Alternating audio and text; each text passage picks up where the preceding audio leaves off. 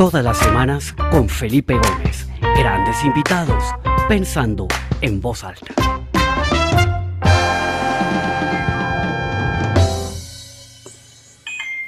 Bueno, muy buenas tardes para todos. Bienvenidos a esta nueva edición del programa Pensando en Voz Alta. Qué alegría estar acá otra vez conectados. Se me juntaron entre viajes para conferencias y unas vacaciones que me tomé y por eso estuvimos ausentes unas semanas. Pero acá estamos de regreso, felices de volver a conectar, de ver a tanta gente conectada. Tenemos ya más de 66 personas conectadas. Bienvenidos a todos. Veo nombres eh, de toda la vida y también veo nombres nuevos. Bienvenidos a quienes están acá por primera vez. Esta es su casa. Esto comenzó al principio de la pandemia y nos hemos reunido ya 105 martes para conversar con alguien, para conocer su punto de vista, su manera como ve la vida, como ha visto estos dos años de pandemia y ha sido un viaje pues espectacular. Muchos de los que están acá nos han acompañado prácticamente en todos los episodios, ya sea en vivo o en diferido. Entonces, de verdad, muchas gracias y me da mucha alegría estar de nuevo estar con ustedes hoy acá. Hoy estoy originando desde Bogotá, eh, ahorita salgo para Cali, pero estoy acá eh, contento de poder tener esta conversación que vamos a tener hoy. La semana pasada, como les comentaba en el email, eh, estuvimos en una cena con unos amigos, unas primas de mi señora, y nada, una conversación súper interesante en donde Miguel nos contó un poquito eh, sobre cómo veía su vida después de todo lo que le había pasado y de todas las oportunidades que ha tenido. Y fue una conversación que me puso a reflexionar muchísimo y le dije, oiga, usted debería escribir un libro, debería escribir un blog. Lo invito a mi programa y amablemente aceptó. Entonces, pues estoy muy feliz de tener a Miguel pues, con nosotros hoy. Miguel, bienvenido a Pensando en Voz Alta. Estás tu casa, qué alegría tenerte acá hoy. Hola Felipe, hola a todos, buenas tardes, ¿cómo están? Muchas gracias por invitarme, hombre, yo me siento muy halagado. no, para nada, eh, los halagados y los honrados somos nosotros, de verdad que esta es una gran oportunidad de, conocer tu historia, de conocer un poquito las lecciones que te ha traído todo esto que te ha pasado. Entonces, pues empecemos, Miguel, normalmente comenzamos con una pregunta que se ha vuelto como tradición en el programa, eh, que yo creo que de cierta manera va a conectar con lo que vamos a hablar un poco más adelante y es, ya llevamos un poco de más de dos años y medio casi desde que comenzó la pandemia y pues hemos pasado por, por una cantidad de cosas que no nos esperábamos. Ha sido toda una montaña rusa emocional, eh, una, una fábrica de lecciones en donde hemos aprendido muchísimas cosas y eh, siempre acostumbro a preguntarle a mis invitados cuál es esa gran lección o de pronto esas dos grandes lecciones que le ha dejado la pandemia hasta hoy, porque todavía no sabemos cuál es el desenlace. Ahorita estamos en el quinto pico en Colombia, increíble. Eh, cuéntanos un poquito cómo ha sido tu experiencia de aprendizaje en estos años de pandemia. Pues claramente para mí la pandemia se volvió una oportunidad de, Felipe, tengo que decirlo que gracias a la pandemia y al haber tenido en principio la obligación, pero que después se volvió una posibilidad de hacer una especie de retiro. al principio fue casi que una obligación, eh, una sin salida. Me salí de Bogotá, me fui a vivir a Villa de Leyva, eh, solo allá una casa con eh, compañía esporádica de, de mi pareja Valentina y de mi hija Olivia, y no más, era cuando ellas podían ir y realmente esta introspección fue el arranque de toda esta eh, situación que estoy viviendo hoy en día nueva y realmente ha sido la posibilidad de encontrarme conmigo mismo desde otra perspectiva eh, menos física y un poquito más eh, espiritual y emocional.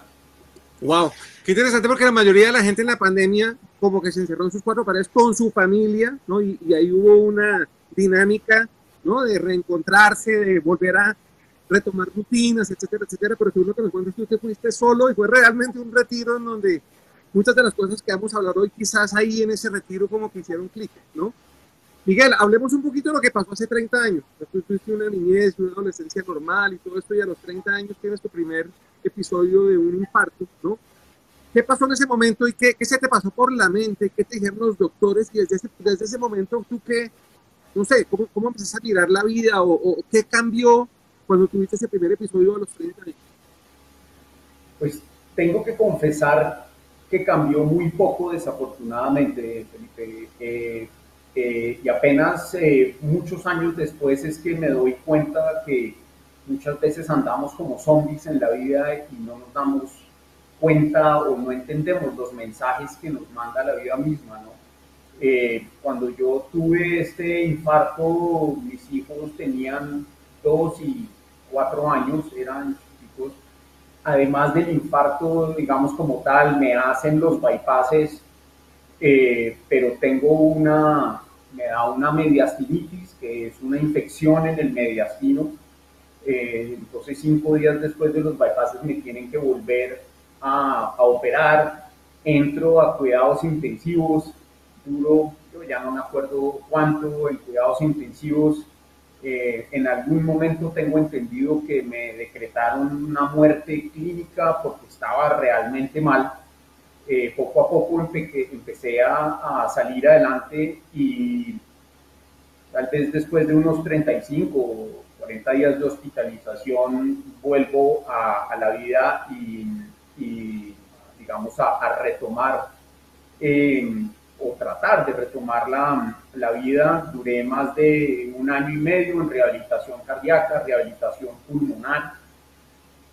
Y, y, nada, pero como te digo, tristemente, este ponerme contra la pared de la vida no, no me hizo como realmente entender nada. Yo seguí después viviendo, digamos, de manera normal.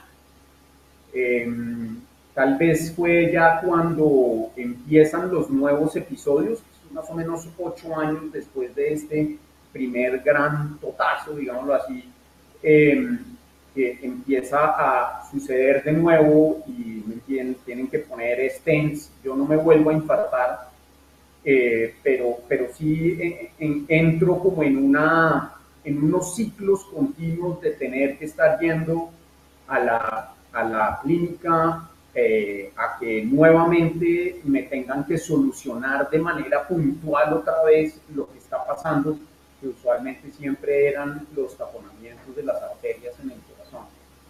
Entonces, pues ahí hay un tiempo que, como te digo, estoy como medio dormido, como que no veo cuál es la dimensión de esto que sucede ni por qué está sucediendo. Interesante porque en, en la escena, eh, y, antes de salir al aire, me comentabas que al principio tu foco fue muy como en lo médico y en lo físico, ¿no? En, en, en, cumplir las terapias, en hacer lo que los doctores te decían, en tratar de que tu cuerpo tratara de, ¿no? De, de adaptarse y, y, de aguantar, digamos, si se puede decir así, ¿no? Y también te enfocas mucho, o sea, has sido deportista, no, no, esto no te, no te detuvo en, en seguir montando bicicleta, en seguir, eh, en fin, todo lo que hacías de deporte, pero fue una, como un poco en lo físico, ¿no? En lo físico y tal vez no tanto en lo que había pasar en la mente y en el alma, y eso vino después, relativamente hace poco, ¿no? Eh, esto pasa, perdón, te interrumpo, porque hay un mal entendimiento en ese punto de lo que es la enfermedad. Siempre creemos que la enfermedad se va a solucionar con esta parte física y que voy a llegar un día en el que van a decir, listo, ya, ya salió de la cuestión. Uh -huh. eh, en el momento en el que uno integra otros conceptos dentro de este proceso, porque obviamente todo suma. Yo no voy a decir que es que el proceso físico estuvo mal, no. Afortunadamente se hizo y afortunadamente me permitió seguir viviendo. Ser sano, comer sano, hacer ejercicio, etcétera, etcétera, es supremamente importante. Pero lo que yo no había entendido era que la enfermedad no era como el fin, sino era un camino. Uh -huh. camino que yo tenía que tomar. Y ahí es donde se produce un clic interesantísimo. Y ahí hay algo, yo tengo un muy amigo que es un neurólogo eh, muy brillante que se llama Carlos Cure. Y alguna vez en una conversación con Carlos, él me decía que él en su consultorio muchas veces ve gente que tiene un diagnóstico de una condición X, puede ser compleja y todo, pero tiene una vida que parece que estuviera completamente sano, o sea, que si uno lo ve actuando, lo ve eh, interactuando en su trabajo, en sus dinámicas y todo, es una persona que, no sé, como que puede sobrepasar ese, ese, la conciencia de lo que es una condición médica, una enfermedad y decir, bueno, pues la tengo, pero yo vivo mi vida como si nada y es así. Y por el contrario, hay gente que está sana, que no tiene realmente de una perspectiva médica ningún diagnóstico y ninguna eh, patología de ningún tipo, pero eh, vive su vida como si estuviera muy enferma, ¿no? Y, de hecho lo sintomatiza y tiene dolores y una cantidad de cosas, y eso al final yo creo que no es tanto un tema físico, sino es un tema mental y, de, paz en el, en el alma, ¿no? Entonces yo quisiera que empecemos a, ¿no? a transicionar un poquito. Yo sé que, como me dices, esto pasó hace poco, o sea, ese nivel de conciencia que tú llegaste a, a lograr tener o evolucionar tu conciencia sucede probablemente en este retiro en Villa de Leyva en medio de la pandemia. Cuéntanos un poquito cómo fue ese proceso, qué lo activó y cómo en ese momento como que tu mente dijo, uff, o sea, yo, yo me imagino como que trascendiste una barrera de la que tú mismo te habías impuesto y te diste cuenta que había una posibilidad inmensa de encontrar tranquilidad, paz, serenidad, sentirse mejor, etcétera, etcétera. Cuéntanos un poquito ese proceso. Sí, es, es, muy interesante porque el proceso nuevamente parte de una condición o de un proceso netamente físico. Hace, digamos, casi dos años empiezo a, no, no, no, tenía síntomas, yo me estaba sintiendo bien, hablé con el cardiólogo y él me dijo, mire, no se le ocurra venirse a Bogotá en pandemia, quédese en Bella de Leyva, qué bueno que esté allá, y si llega a sentir algo, sencillamente me llama y miramos qué hacemos. Entonces, yo, digamos que con ese aval médico dije, ok, perfecto, y empecé a, a, través de lecturas y a través de otras cosas a buscar estar allá, pero a, a cambiar un poquito más y a proponer un poquito más para mí mismo desde la parte física. Entonces empecé un proceso de alimentación mucho más sano de lo que llevaba, que no es que yo comiera mal, pero digamos que faltaban cosas, esto es una cosa un poquito más más eh, llevada, digamos, un poco como al extremo. El ejercicio que yo hacía allá en Villa de Leyva era diferente al ejercicio que hacía en Bogotá porque no era un ejercicio de salir a trotar o de montar en bicicleta, aunque también lo hacía, sino que me conecté muchísimo con la tierra. Fue un proceso muy bonito, me conecté a través, por ejemplo, de la jardinería. Me dediqué a hacer los jardines de la casa me dediqué a sembrar matas y a trabajar mucho con las manos, a poner de, de mí hacia afuera y me di cuenta que a nivel espiritual esto estaba produciendo algo dentro de mí que era supremamente bonito y donde había que explorar. Después del, del tema eh, alimenticio, me conecté a, través, digamos, de estas lecturas con eh, el tema del estrés. ¿Qué es el estrés y qué nos produce el estrés? Y finalmente entendí que a pesar de que pensemos que no somos estresados, y estar en Villa de Leyva obviamente era la oportunidad fantástica de demostrarlo, estaba tranquilo, estaba en una condición de paz, no está el estrés de Bogotá, pero había algo que sentía que me seguía afectando.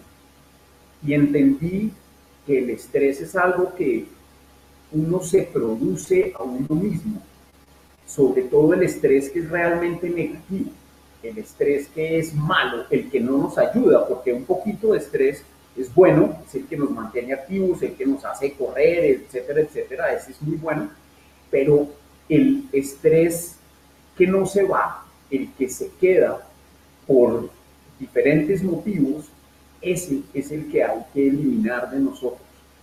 Y ese estrés básicamente está metido en nuestra cabeza.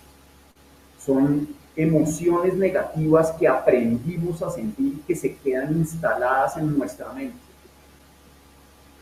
Entonces hay que aprender a sacar esas emociones negativas. Las emociones negativas son la ira, la culpa, la rabia, los celos, el dolor. Se quedan instaladas por emociones que alguna vez sentimos genuinamente. Está bien sentirlas, pero no está bien dejar que la mente tome el control y decida cuándo debemos sentir esas emociones. Uy, qué interesante. Ahí cuando nos estabas contando de la jardinería, me acordé de una cosa que leí y la encontré, afortunadamente, y me gustaría leértela.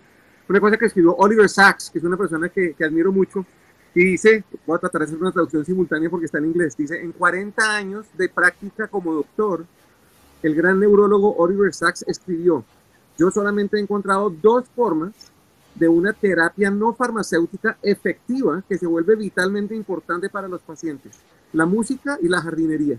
Entonces yo creo que ese proceso de, hacer los jardines en, en, Villa de Leyva, seguramente escuchando música, no sé, jugó un rol importante en, en, hacerte entender eso que nos acabas de decir, que es tan importante, ¿no? Es tan importante.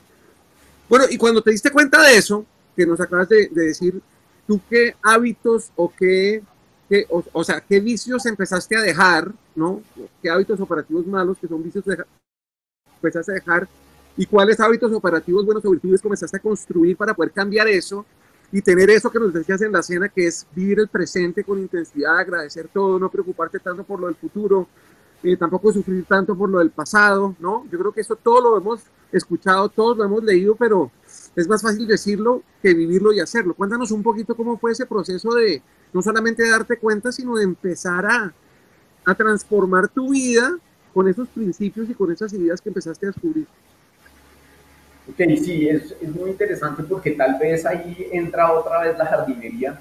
Y es que cuando te estás, eh, digamos, eh, eh, enfrentando, por decirlo así, a la siembra de una mata y te das cuenta lo que esa mata agradece de ti al, sembrarla. Eh, Villa de Leyva es un sitio árido, difícil, y pues yo a veces me sentía un poco como, ¿no? Arando en el mar, esto está difícil, esto nada surge, se demora mucho, pero finalmente empezaron a brotar cosas y yo veía era como un agradecimiento de que iban saliendo verdes y era realmente mágico, era una cosa muy, muy bonita. Y mientras que yo estaba en esas, yo dije, Hércules, ¿qué, ¿qué, es lo que yo tengo que empezar a dejar para, para poder ser una matica de estas, para poder empezar a surgir, para poder empezar a, a no sentir este como nudo constante en el estómago? Y me di cuenta que tal vez lo primero era encontrar qué me produce el nudo, qué es lo que, lo que realmente me lo hace y son actitudes que uno después empieza a considerar que son normales en uno. Y cuando uno reflexiona y dice, no, qué pena, pero victimizarme no es normal. Yo no tengo por qué victimizarme. Porque esto se empieza a volver un hábito en nosotros. Victimizarnos sentir dolor, sentir tristeza y todas estas emociones negativas se vuelven algo que la mente constantemente nos está bombardeando y nos está diciendo es que usted necesita, lo necesita para vivir. Y casi que sentimos placer. Es totalmente absurdo, pero sentimos placer ante las emociones negativas. En otras palabras, nos volvemos adictos a las emociones negativas. Entonces, cambiar esto es un trabajo, es un trabajo que tenemos que hacer, pero no dándonos látigo. Esto no es una cuestión de decir, ah, es que yo soy, no. Poco a poco empecé a identificar cuáles eran esas emociones que estaban instaladas en mí y qué tenía que hacer para sacarlas. Y encontré una herramienta a través de estos libros, tengo que decirlo que de una manera muy muy poco profesional, digámoslo así, pero me empezaron a ayudar rápidamente y una de esas fue la meditación. Y empecé a meditar sin saber muy bien a qué me estaba enfrentando, porque yo había meditado antes en otras situaciones, en otros contextos, y yo decía, es que no entiendo qué es la meditación, no sé qué es, no, no sé cómo llegar. Y a través de esto que es una meditación, digámoslo, un poco más fácil, una meditación que nos permite conectarnos sin tener que estar encerrados en un cuarto con cojines blandos y música especial y el gong y sin, sin tener que presionarnos por llegar a ser un eh, iluminado o Buda o yo qué sé qué figura, porque eso es lo que nos muestran un poquito y darnos cuenta que la meditación puede ser tan cotidiana como lavarnos los dientes. Y ante esto empiezo a darme cuenta lo poderosa que es esa herramienta para mí y cómo me empieza a ayudar de manera muy rápida a soltar las emociones negativas. y a empezar a instalar las emociones que se llaman emociones que ahí es donde realmente uno empieza a surgir como esa matica que alguna vez sembré a partir del agradecimiento. Espectacular. Yo soy un gran seguidor y lo he mencionado muchas veces en un programa acá de un eh, obispo católico americano que se llama Robert Barron. Es un tipo que tiene una sabiduría increíble. Eh, muchas veces se ha hablado de lo que el tipo escribe y todo. Y me estoy recordando cuando hablas que al puro principio de la pandemia él escribió un ensayo. Y de hecho lo voy a poner en el link. Cuando suba este video voy a poner el link justo empezando la pandemia, él subió un ensayo diciendo que él creía que esa era una gran oportunidad para que recuperáramos los momentos de silencio, de reflexión, de meditación, de oración, y hacía un eh, análisis muy profundo de cómo nosotros en el día a día, con tantas cosas, con tanto activismo, con tanto caos, con tantas expectativas que tienen de nosotros y nosotros de los demás, sacamos de nuestras vidas esos momentos íntimos de, de oración, de reflexión, de meditación, etcétera, etcétera y eso a la, a, la postre nos ha hecho un daño inmenso como sociedad. Y de cierta manera, en la pandemia, creo que hubo una oportunidad para eso. Lo que tú nos estás contando es un, es un eh, caso totalmente concreto. Eh, yo también lo viví a mi manera en la pandemia. Eh, me empecé a levantar súper temprano, a tener también un, un, espacio en silencio, de oración, de, de leer, de, de, estar ¿no? realmente desconectado eh, de lo acá, de lo terrenal y tratar de conectarte con algo un poco más trascendental, ¿no? Y también fue muy valioso para mí. Eh, yo creo que en ese proceso uno también evoluciona sobre cómo ve no solamente la vida y su, y su cotidianidad, ¿no es cierto? Eh, y esas cosas que uno empieza a identificar que quiere sacar de su vida y también las que empieza a identificar que uno quiere incorporar en su vida, pero en tu caso, y también no lo comentabas en la cena, empezaste también a mirar de una manera distinta ese concepto de la muerte, que todos lo tenemos un poco de miedo, a todos nos va a llegar en algún momento, no sabemos cuándo. Y a mí me encantaría que nos contaras un poquito de cómo evolucionó esa visión que tú tienes de la muerte, con todo lo que te ha pasado, que has estado tan cerca de la muerte, ¿no? O sea, 14 stents, eso es, yo no lo había oído nunca, o sea, yo había escuchado gente que tiene uno, ¿no? Y uno dice, uy, no, un stent, pero 14.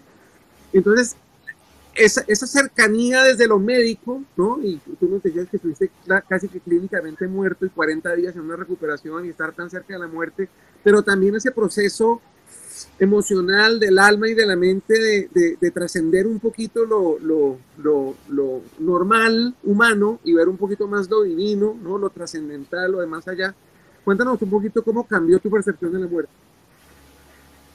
Sí, es a través de un, de un concepto que uno, o, que empecé a manejar, y, tengo que decir que he tenido, digamos, maestros inesperados en esto. Eh, hay que trabajar, y yo creo que es vital y muy importante trabajar el desapego, eh, porque confundimos el apego con el amor, y eso es un error terrible.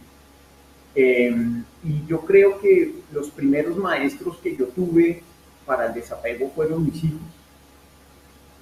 Sin saberlo, obviamente, pero aprender a, a soltar a los hijos y darles la posibilidad de que manejen su vida con una caja de herramientas que uno les entregó y que ellos se la llevan y después empiezan, empezarán a decir, ok, eh, este, este ya no me sirve, este lo cambio por este, este sí lo voy a guardar porque me parece fantástico, porque obviamente se tienen a acomodar a su situación propia de vida.